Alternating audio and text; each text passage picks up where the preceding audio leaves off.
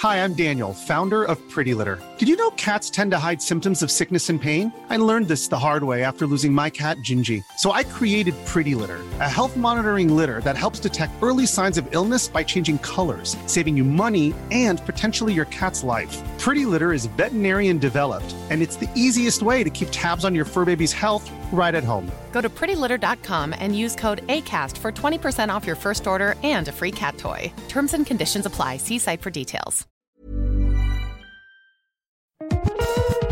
Sur Radio DevOps, la balado-diffusion des compagnons du DevOps. Si c'est la première fois que tu nous écoutes, abonne-toi pour ne pas rater les futurs épisodes. C'est parti Bonjour à toi cher compagnon et bienvenue dans ce 16e épisode dans Solo. Aujourd'hui, je vais te donner mon top 5 des raisons pour que l'intégration continue soit la première chose que tu mettes en place dans ton projet.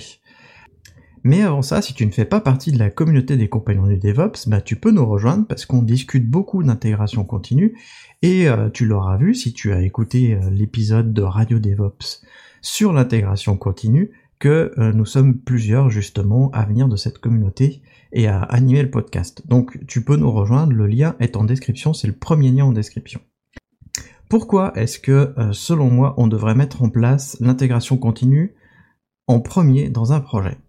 Bon, outre le fait que ce soit une des euh, trois euh, étapes, d'après les trois voies euh, du DevOps, qui fasse que les devs et les ops travaillent ensemble, il y a quand même des gains et des raisons qui font que tu peux mettre en place une intégration continue et que sans même te poser de questions soit la première chose que tu fasses.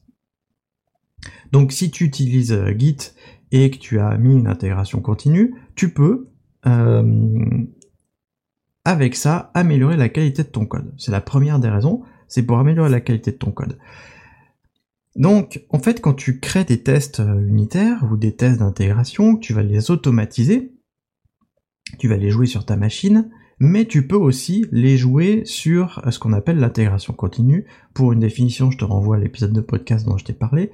Et en fait, à chaque fois que tu vas pousser euh, ton code sur, sur le serveur Git, l'intégration continue, va exécuter tes tests, tes tests d'intégration, euh, tes tests fonctionnels, tes tests unitaires, peut-être même que tu vas mettre en place des linters pour améliorer l'écriture du code. donc le linter en fait c'est euh, tout simplement une, analyse de la syntaxe de ton code et vous allez définir des, mm, règles avec les équipes euh, avec ton équipe en fait projet des règles communes d'écriture de code et le linter va t'assurer qu'en fait le code est bien écrit de la bonne manière. Ce qui fait que ça euh, uniformise en fait le code dans l'équipe. Ça, pareil, c'est la qualité du code. Euh, et donc, comme tu as mis en place des tests, tu vas être sûr au moment de faire ta merge request que ton code est de bonne qualité.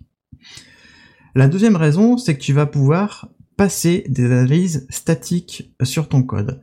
Des analyses statiques de sécurité, en fait, tu vas pouvoir euh, dans chaque langage il y a ce genre d'outils, a priori, tu vas pouvoir voir si euh, sur les frameworks que tu utilises ou sur les paquets que tu utilises, si tu as des packages euh, de dépendance, tu vas pouvoir les analyser pour voir s'il y a des, des failles de sécurité qui ont été remontées. Donc ça aussi c'est une bonne chose parce que tu vas pas t'amuser à le faire tout le temps sur ta machine quand tu développes. L'intégration continue, du coup elle va pouvoir te le dire au moment où tu pousses. Parce qu'elle va, elle va se lancer, elle va analyser ton code, elle va te dire bah tiens dans tel paquet il y a tel euh, problème de sécurité et ce serait bien que tu mettes à jour avec cette version là. La troisième raison qui du coup est liée aux deux premières et surtout avec la première c'est si tu as bien fait des tests d'intégration euh, partout dans ton code quand tu vas pousser une nouvelle fonctionnalité que tu vas l'écrire ça va limiter les effets de bord parce que en fait euh, parfois tu écris du code quelque part dans ton application et ça va aller modifier un comportement ailleurs et tu vas peut-être pas forcément le tester ou le voir tout de suite. Et bien avec les tests unitaires qui sont joués automatiquement sur l'intégralité du code au moment où tu pousses dans l'intégration continue, eh ben tu vas voir si ça a cassé quelque chose. Si ça a cassé quelque chose, s'il y a eu un effet de bord sur une autre partie du code, tu vas pouvoir le corriger avant même de pouvoir finaliser ta feature et de lancer la, la revue de code en fait. La quatrième euh, justement euh, la quatrième raison, c'est que tu vas réduire le temps passé par tes collègues à lire une revue de code. Parce que si avant ça, ta qualité de code a été euh, assurée par un linter ou que tes tests unitaires soient bien passés et que tu t'assures qu'il n'y a pas eu d'effet de bord, si tu as fait tout ça, a priori, les revues de code vont être plus rapides parce que tu auras déjà une bonne qualité de code. Et enfin, tu vas pouvoir, si tu fais tout ça, mettre en place quelque chose qui est vraiment bien, et c'est la cinquième raison pour laquelle tu dois mettre en place une intégration continue, c'est pouvoir déployer ton code automatiquement. Parce que si tu as fait tes tests, si tu as fait des analyses statiques de sécurité, si tu n'as plus d'effet de bord, au moment où tu vas euh, euh, faire ta merge request et valider ta merge request dans la branche principale par exemple, à nouveau la CI va se lancer, à, nouveau elle va faire tous ces tests-là, et tu vas pouvoir ajouter une étape qui est le déploiement automatique sur tes environnements. Et ça, euh, c'est pour moi la raison la plus importante, parce que euh, tu vas pouvoir, comme ça, réduire le temps passé à faire tes déploiements. Tu vas plus déranger quelqu'un pour faire tes déploiements, et tes déploiements, ils seront faits automatiquement tout de suite au moment où tu auras merger où, tes fonctionnalités seront sur la branche principale. Et comme ça, tu n'as plus besoin d'aller faire un ticket pour demander aux infrastructures, aux équipes, aux admin d'installer ton, application, parce que eux-mêmes se sont occupés d'automatiser le code de déploiement et t'ont fourni, et du coup, ça déploie tout seul. Comme ça. Tu pousses, tu merges, ça déploie. Et euh, ces cinq raisons-là, euh, elles vont te permettre de gagner du temps de manière globale, et c'est pour ça que c'est la première chose que tu dois faire et que tu dois pas attendre euh, pour mettre ta CI. Donc, si tu, si tu cherches une CI euh, française ou si tu cherches une instance GitLab hébergée en France, je te rappelle que on développe Frogit. Frogit, c'est une instance GitLab avec un Mattermost qui sont connectés tous les deux. ça, on fournit la CI et le tout est hébergé en France. Et si ça t'intéresse, la bêta est gratuite et encore ouverte, donc tu peux t'inscrire. Euh, le lien est dans la description, il n'y a, pas de, a pas de problème. Et en bonus, on a traduit un article de GitLab qui lui euh, parle de sept autres raisons.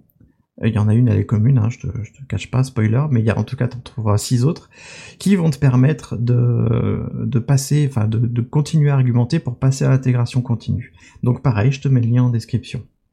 Eh bien écoute, je te dis à bientôt pour un nouveau podcast. Merci d'avoir écouté Radio DevOps. N'oublie pas de noter l'épisode, plus la note sera élevée et plus il sera mis en avant dans les applications. Tu peux aussi le partager, ça nous aidera à le diffuser et à rendre le mouvement plus visible. Si tu as envie de discuter du mouvement, alors rejoins-nous dans la communauté des compagnons du DevOps. À bientôt! La balado diffusion des compagnons du DevOps est produite par l'Hydra.